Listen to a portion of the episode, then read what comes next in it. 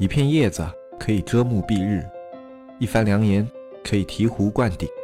我们在前方披荆斩棘，希望后来者一帆风顺，共享商业智慧，共享创业成功。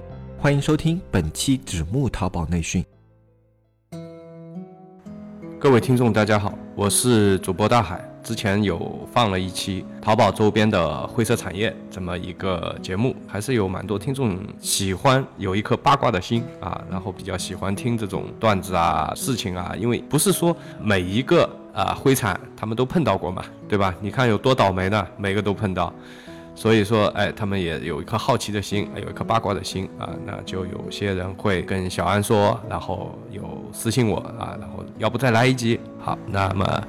今天我们就开了第二集出来啊，标题有点吓人，是吧？你们耐心的听我说，其实啊不是标题党啊，这个都是货真价实的东西。节目开始之前呢，我还是再说一下，我们做这个系列的节目的目的啊，不是让大家去听了以后去做这个事情，而且我们都是确定这个事情现在不能做了，哈哈，你听了你现再去做也不行，现在已经不能做了，啊，我们也是有这方面的担心。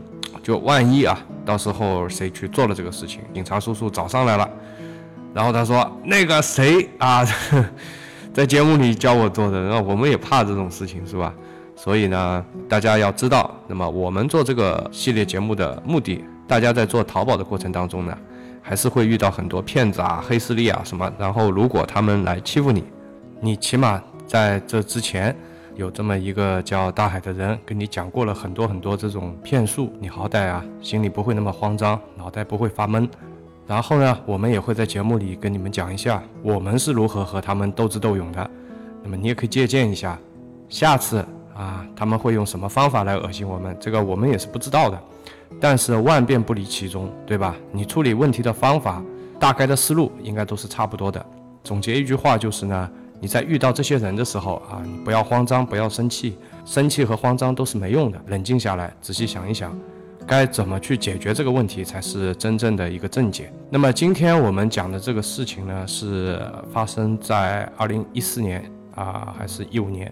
抱歉，就是我记不太清了啊，具体的一个时间段，嗯，大概率应该是在二零一四年啊。那么一个非常猖狂的一个盗图勒索的这么一个行为。但是那一波呢，受影响的店铺啊不是特别的多，然后呢，它这个周期啊也不是很长，还是比较短的啊。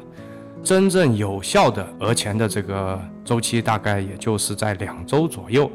那么为什么这个事情就持续了大概有半年呢？是因为还有一些也是心思不正的人啊，听说了这个事情，然后再去做。所以我说，即便你是走歪门邪道，也分三六九等的。有些人呢是没有独立思考能力的，听了别人这个好啊去搞这个，那个好啊去搞那个。其实很多人在后面在介入的时候啊，很多这个店家，包括淘宝的小二，都是已经知道这么个事情了，所以他们的这个成功的概率还是非常低的啊。那么我们先讲最初的这一波，最初这一波呢，基本上都是这些人都是去找一些有大爆款。啊，天猫店啊，或者是那个 C 店啊，但是有一些大爆款的 C 店，他们主要是针对这些店铺下手的。如果你的店里面啊没有大爆款啊，或者他们觉得在你这边讹不到钱，那么就恭喜你逃过一劫。那么或者可以反过来说，对吧？如果你没遇到这个事情啊，那么你就应该反省一下，是吧？就是你做的还不够好。呃，我们当时呢，可能算是非常非常早的一批受害者，啊，非常有幸啊，成为第一波跟这个恶势力进行斗争的商家。今天之所以能把这个事情说出来呢，就是说我们在这一次的斗争中取得了完胜，啊，但是呢，在整个淘宝阵营当中，就是比方说我们分成两股势力嘛，一个是淘宝的代表正义的一个。阵营对吧？淘宝卖家阵营，还有一个是恶势力阵营，是吧？讹钱的这些恶势力阵营，在整个战斗当中啊，前面两个星期啊，啊，我方淘宝卖家阵营的损失非常非常巨大。所以说，今天这个标题听起来啊，看起来有点耸人听闻的意思啊，有点标题党的意思。其实这个我们知道的就是有这么一个团队，他用了。短短两个星期的时间，讹了一百七八十万，这个是我们知道的当然了，你想嘛，还有很多我们不知道的，所以说整个下来的话啊，应该也是不少钱的。那么这批人后面的下场怎么样啊？我不是特别感兴趣，那我也不会去诅咒他们，什么不得好死，五雷轰顶，不会的。我只是相信他们早一点晚一点都会被关进笼子里的。常在河边走，哪能不湿鞋呢？那么这个第二期呢，我就废话不多说了，马上进入主题。啊，我们先简单的来讲一下这个盗图啊，到底是一个怎么样的一个行为？就是说呢，如果 A 店铺它有一个照片，然后呢，这个照片呢，假设啊，但淘宝是假设是由它原创的。然后呢，你是 B 店铺，然后你也用了这个照片。如果 A 店铺来投诉你，你盗用了他这张图片的话呢，那么一旦成立啊，那么你这个店铺里面的这个链接啊将会被下架啊。可能大家会说，那我把他这个这个图片删掉不就好了吗？不好意思，删掉已经来不及了，因为他在投诉的时候啊。这个淘宝会自动的截取到你这个详情页里面的一个情况，所以说你回头再去删啊，这个证据已经留在那里了，就是你有这个盗图的行为。那么不管你是删也好，不删也好，反正呢，除非你能证明这个照片啊就是你拍的，不然的话将会被下架。那么实际上啊，官方的当时定的这个条款呢，是希望。去保护图片原创，包括这个拍摄的原创这么个事情。那么或者说啊，你是个摄影师，这个图片呢是你来拍的，然后呢，这个淘宝店啊是在未经你允许的情况下擅自使用了你的这个图片，当这个摄影师去投诉的时候一样，对吧？啊，你也会被下架。那么就这么一个事情啊。但后来啊。钻这个政策漏洞的这么一批人啊，我们还是说黑势力啊，就被他们钻了漏洞了，就变了味了啊，就不是那么一回事了。但官方的这个用意还是非常好的。前面呢，我们就先简单的说一下，就这么一个事情。那么正式在开始说这个事情之前啊，我们肯定要铺垫一下啊，它的这个背景。对吧？为什么会有这么一个事情啊？那我们反正也是一个闲扯淡的聊天节目啊，大家也不要这么严肃，就当我们现在啊在茶楼里啊聊个天。那我们先来讲一下这个事情的这个历史背景吧。我觉得说这个事情之前呢，必须要提及一下这个知识产权这个事情。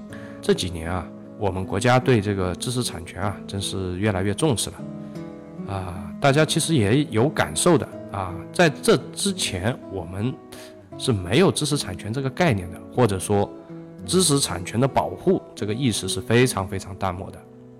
大家觉得司空见惯了吗？你比方说啊，你家里用的这个 Windows 系统盗版的，这个你觉得很正常啊，很正常啊。你们用的这个软件啊，AE 呀、，Premie 呀、Photoshop 呀，对吧？有几个是正版的？大家都用盗版的，他就说对啊，很正常啊。反而是什么呢？反而是有一些这个企业家啊，在这个新闻上说啊，我们公司用的是这个正版的，啊，大家觉得觉得这个很奇怪，对吧？还有更早一点的时候，你去买一个五块钱的光碟啊，大家也觉得很正常嘛，司空见惯了啊。所以说，在这之前，我们整一个社会的环境对于知识产权这个东西啊，不存在的。什么叫知识产权？不存在的啊。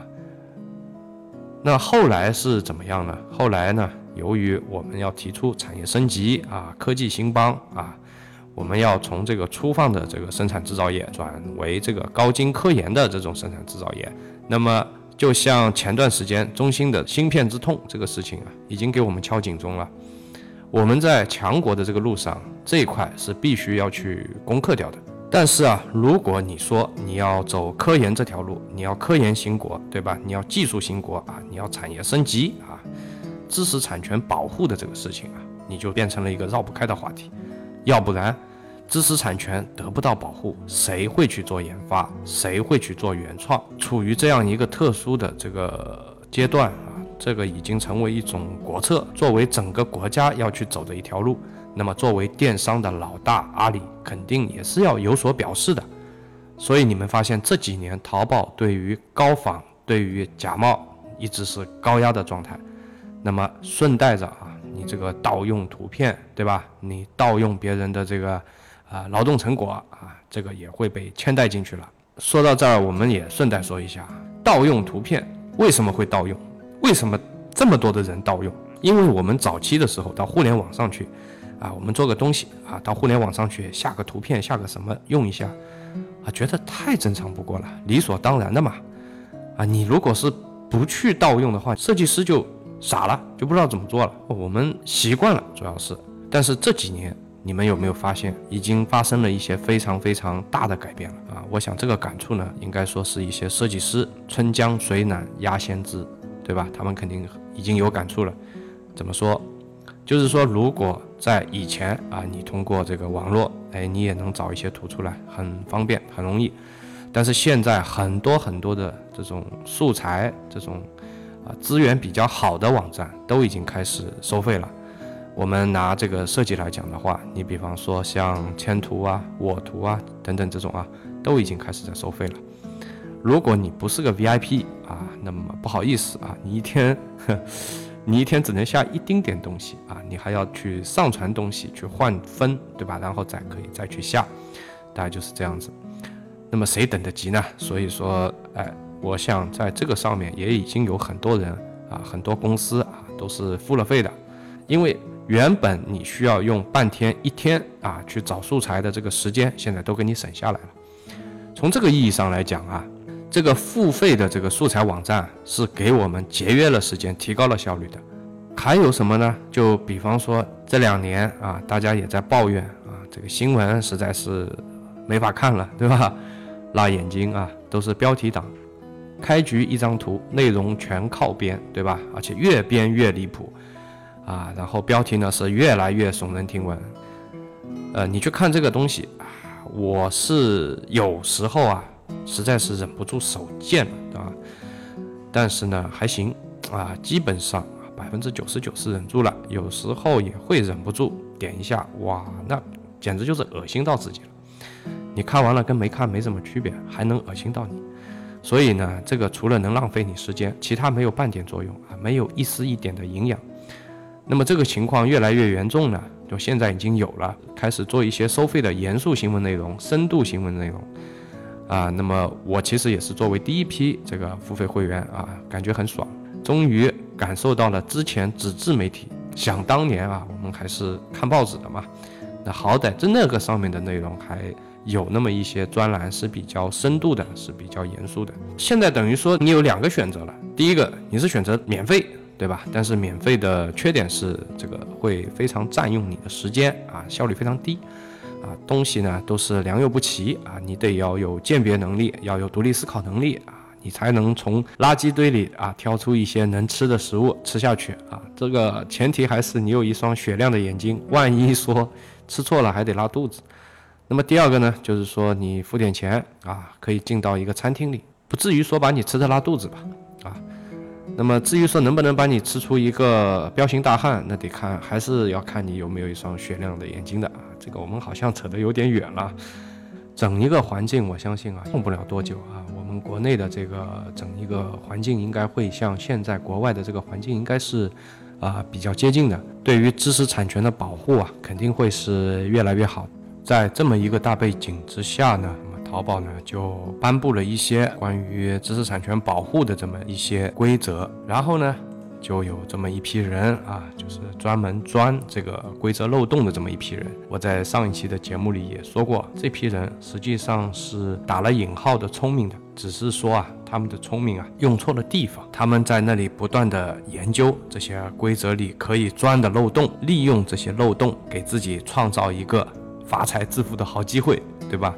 在我看来是创造一个早点晚点把自己送进监狱的机会啊！当然呢，也有一些别的声音，比方说有些媒体说他们是像这个打假英雄王海一样，那我感觉啊，他们肯定是没有去深入的了解啊，这里面到底是他们是怎么在操作这个事情的？他们只是看到了一个表象，或者是看到了一个标题，就把这帮人标榜英雄，这个我觉得实在是太过分了。你想啊。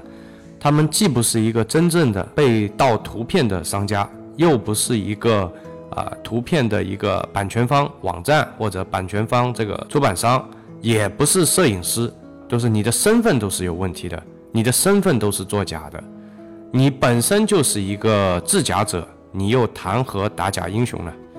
大家听到这里肯定有一些好奇啊，那么他们又是如何去把自己扮演成一个受害人的角色？他们又是如何做到的？那么接下来我们来讲一下这里一个具体的操作过程。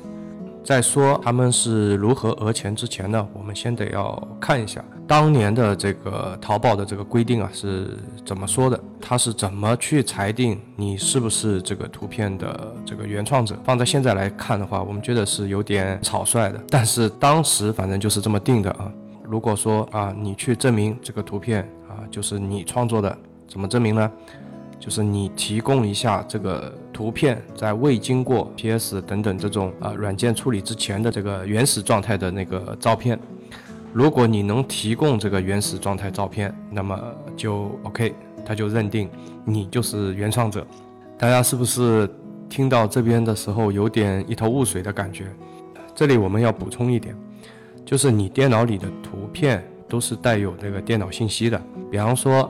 这张图片是从网站上下载下来的，那么它就会带有那个信息，或者说你是这个图片在 PS 里处理过的文件，就会带有那个 PS 的信息，或者说你这个图片是从相机里啊刚刚啊拍好了导出来的，那么这个图片会带有这个相机的信息。我们假设你是用了一个佳能相机拍的，打比方是五 D 佳能机拍的，那么这个图片上是带有这个信息的。一般的人，我们能不能去改这个信息呢？啊，答案是不能啊，非常难啊。所以说啊，这就造成了这么一个漏洞。那么我们可不可以到网上去下载个什么软件去改呢？非常难找啊！这个软件在刚开始的时候是非常非常少的。你想啊，这软件开发者他图个啥呢？对吧？去开发这么一个软件，一点意义都没有啊！所以这个事情就变得有那么点难度了。但既然啊，这是一个漏洞，而且呢有可实现的可能性，就有这么一波人会在这个上面去下功夫。好了，规则呢我们说了。那么漏洞呢？我们也说了。那么我们来看一下，这帮人是如何去呃下手的，就是一步一步的去把这个钱讹到手的。首先呢，他们要扮演一个被侵权者的这个角色，啊，也就是说，呃，要么就是店铺，对吧？要么就是这个版权方啊，可以是网站公司，或者是这个摄影师。其实后面几种啊。都比较麻烦啊，所以一般来讲，他们会扮演一个网店，他们会为了这个事情去开一个网店。店开完以后，第一步就是要去寻找下手的目标，有几个指标呢？首先，他得给得出钱喽。你一顿忙活，结果人家整个家当加上来也就五百块钱，那你忙活个啥呢？是吧？他们都会去找一些有爆款的店，也伤不起嘛。他们也能够开一个高价啊，去狠狠的讹一笔。爆款店呢是不难找的，按销量排嘛，是吧？那你还是很容易找到的。找到爆款店以后，就挨个的开始点进去看。对于一个有经验的美工来讲的话，啊，哪些图啊是网上下的，哪些图呢是自己原创的，其实一目了然，非常容易这个鉴别的。那么发现有些图啊有可能是网上下载下来的，他们就会做好记录，就会有分工的嘛。有那么一个人是专门去做这个工作的，就是他专门是做一个表格，包括这个爆款宝贝的链接啊，然后盗用的图片，可能盗用的图片应该说啊，然后都会这么列好啊，销量啊，然后目标金额，都会做好这么一份表格。表格定好之后呢，交给第二个人去处理了，因为你在这个别人网站上下下来的这个图片，它可能是带有别人的水印啊。那么还有一个问题就是可能会比较模糊，啊，因为毕竟这个还是要去经过小二的审核的，所以说你拿着一张，啊，对，糊的已经快有马赛克的这么一张照片拿去维权，然后说这个是你拿佳能相机拍的，对吧？那你这个是在侮辱这个小二的智商了。所以说呢，他们需要找到一个一样的图片啊，清晰的、高清的一张一样的图片。那么才有可能会成立。呃，那么这个人呢，他就要去把这个工作做掉。那么做这步工作呢，其实这里涉及了两个点啊。第一个点就是说，找图片，你不像找一篇文章啊，可以用关键词去找。找图片的话是需要用图片搜索的。那么大家现在也知道啊，百度啊是提供这个图片搜索的。不过百度也就是最近才开始提供的，在当年啊，百度是没有提供这个服务的。没关系啊，即便是现在的百度，它这个。呃，技术啊，真的还是非常垃圾的。呃，你拿这个百度是收不到任何你想要的结果的。反正也不用我吐槽了，有很多大 V 啊、大账号已经吐槽过了。那我们这里就顺带的啊补一刀就可以了啊。那么肯定是需要用到在这个图片搜索领域最强大的谷歌。但是呢，有个问题啊。呃，我们也知道，我们没法去访问国外的网站。那么，谷歌从被退出中国市场之后呢，实际上，呃，我们现在去用谷歌是有点麻烦的。所以说，我们还可能会涉及到要使用 VPN。但是呢，呃，我有看过一篇报道啊，中国现在在使用 VPN，在访问脸书、访问油管这样的一些网站的这个呃人群还是蛮恐怖的。蛮夸张的啊，九千多万，这里面可能光大学生的占比和外企啊、外贸这些公司的这个员工的占比，我估计会已经很大了，所以这个也不是什么秘密了，我觉得是一个公开的秘密，大家都知道。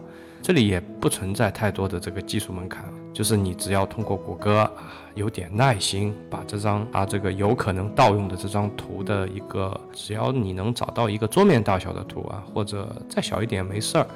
但最起码就是你要让小二感觉到你这张图片清晰啊，更像是一个原创者的图片，那就 OK 了啊。你想，毕竟啊，对方的美工啊，他们可能会下了一个六百乘六百或者是四百乘六百这么一个图片啊。如果说你能下到一个啊桌面大小的，那毫无疑问啊，你的这个更清晰嘛，人家可能会觉得哎，你才是这个图片的呃原创者。这个呢也没有太多的难度，最大的一个难度就是说到第三步，如果说第一位递交下来的表格，第二位已经，那你不可能说，呃，比方说他一个表格啪列了五十个店，你不可能五十个店你全部找到嘛？这里面，比方说，啊，就我们知道的啊，这个命中率大概会有百分之很高，百分之八十是起码的。就是说，它递下来五十个电，有四十个电是肯定是 OK，没问题，就是可以找到一个啊清晰度比它更高的一个图片，这是没问题的。那么好，那么这个步骤做完之后，这个步骤很累啊，也是呃比较磨耐心的。做完以后就交到最关键的第三步去了。由黑泽和大海筹划建立的社区纸木见闻已经内测上线了。对社区感兴趣的朋友，可以搜索节目简介里的微信“纸木电商”的全拼，添加我们客服小安的微信，小安会给大家介绍一下我们的社区。社区的内容，我们目前包括电商运营、视觉美工、商业逻辑以及电商新闻。对社区有意见和建议的朋友，也可以反馈给小安。纸木社区期待您的加入，与您共同成长。第三步之所以难呢，有好几个原因的啊，其中一个很重要的原因就是能够篡改这个图片信息的这个软件，在当年还是不多的，或者说是极其罕见的，很不好找。但是如果卯足了劲，用尽各种手段去找，还是可以找到的。但是找到以后，你会发现，第一个市面上呢，呃，也就呃那么一两个，它是付费的，并且呢，你没有付费渠道，这个是非常痛苦的。我们为什么知道的这么清楚呢？因为我们找过软件，我们找到了，到后面，但找到以后发现没法用啊，因为它是个收费软件。多少钱呢？我记没错的话是二百九十八，这个好像是这么个价格啊，反正三百块钱左右。但是我想要去付款解锁，发现不行啊，只有一个 email。我们是抱着试试看的态度呢。就是给他发了一份 email 过去，非常有意思的是，第二天居然也就回了一个 email，啊，并且给了一个支付的方式，那么我们就打过去了，然后再给他说了一下，就是我们付了，我们的这个软件就被开通了，就可以用了。当然，我相信啊，在后面啊，就是稍微后面一点时间啊，大量的这种软件应该就会有了啊，有可能，因为我们后面也没去关注这个事情。啊。前面之所以这么干呢，是因为为什么呢？这里也补一下吧，就是免得你们误会，别以为还是我们是那个始作俑者呢。就是说，第一波人来讹了我们了，那么我们也流血了，是吧？我们也流血了，因为当时非常慌嘛，呃。留给我们的时间不多，那你万一说，因为它有倒计时的，那你在这点时间里不提供证据的话，你就等于说是败诉了嘛。这也就非常急啊，简短的开了个会啊，花钱买平安。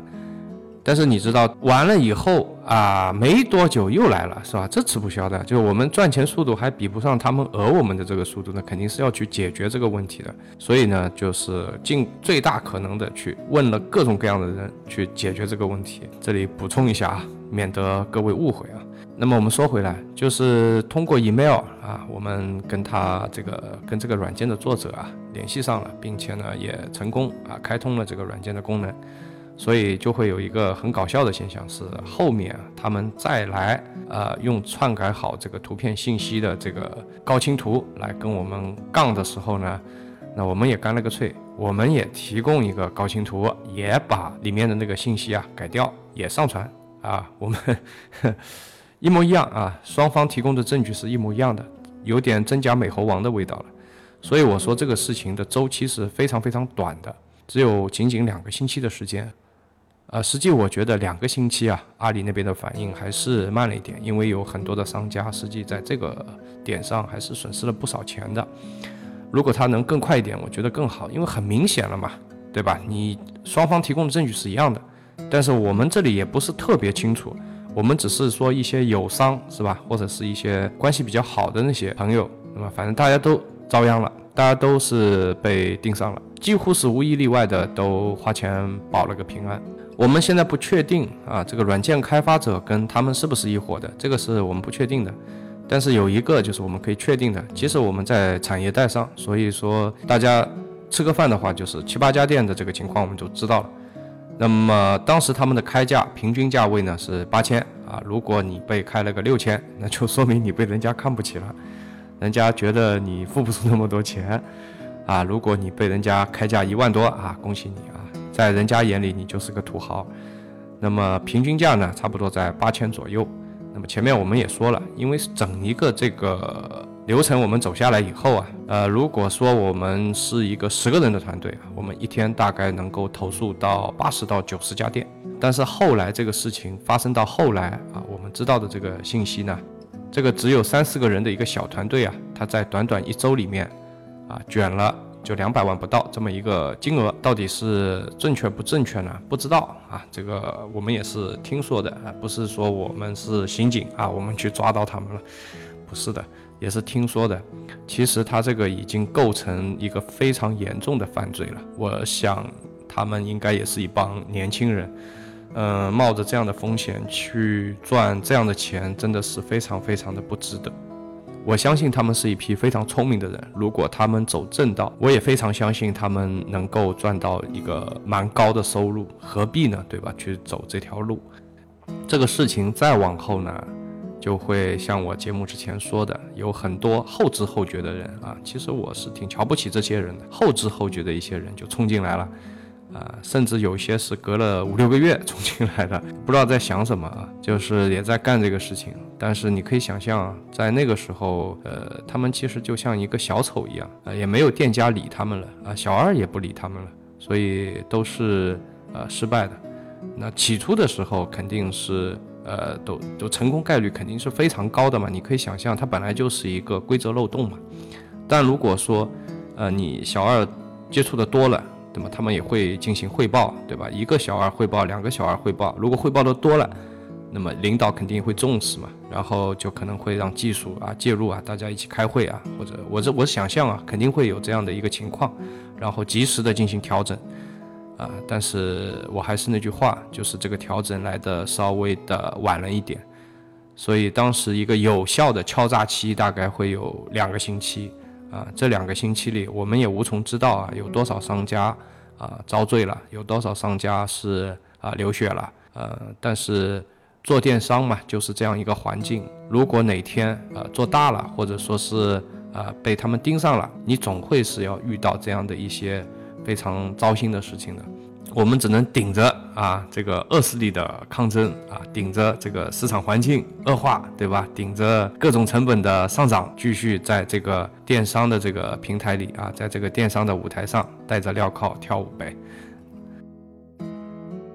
节目的最后呢，我再说一个小故事啊，就是跟今天说的这个事情啊，呃，蛮像的一个故事。啊，这也不是从哪里看来的，就是发生在我朋友身上的一个很真实的事情啊。呃，是怎么一个事呢？呃，性质可能是有点相似的这么一个事情。大家知道啊，这个网络上啊有很多写手啊写这个文章的，当然报道的比较多的，你比方说是像写这个玄幻小说对吧？连载的呃武侠对吧？呃，包括像当年明月。是十月，他的那个明朝那些事儿非常火的一个小说啊，最后都是非常赚钱的。包括前面写连载的那个武侠科幻，这些作者都非常赚钱的。但有那么一波人啊，他也是个写手，他不写那种呃连载小说的，他是写那种比较专业类的那种文章的。呃，打个比方啊，就好比说呃公司管理类的啊，人事人才类的这种文章的。然后呢，把写好的文章啊发到那个搜狐啊、新浪啊啊，像这种比较大的那种门户网站上去。你们也知道，其实有蛮多的这个网站啊，它是赚钱的，而且赚钱能力也不错。虽然说黄金期已经过了，但是，呃，一个月几万的这种都是没什么问题的。那么他们这个网站里啊是需要充实内容的，你不可能说你一个网站里所有的内容都要自己原创，那简直就是扯了。你又不是门户，对吧？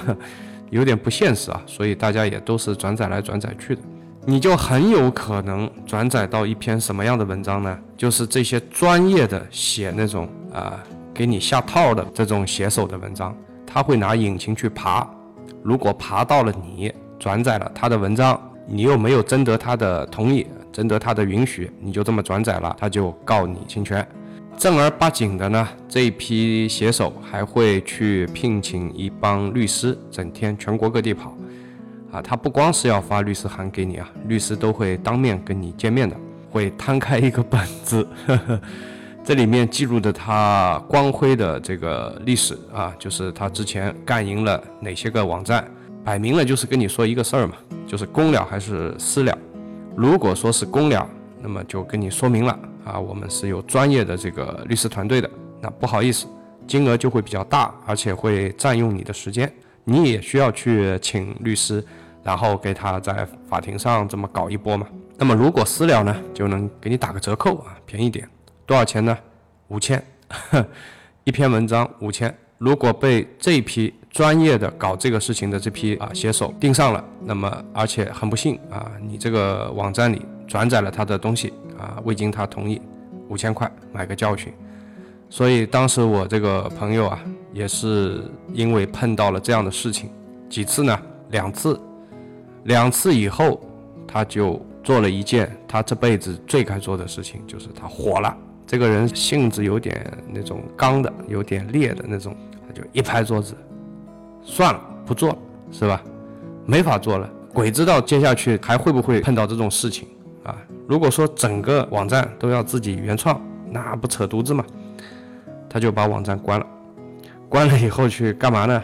因为这个人是程序员出身的啊，他经常跟我们说，那个很早的时候了，他就跟我们说，啊，他觉得比特币啊，这个区块链技术将将会成为未来的一个不可抵挡的趋势。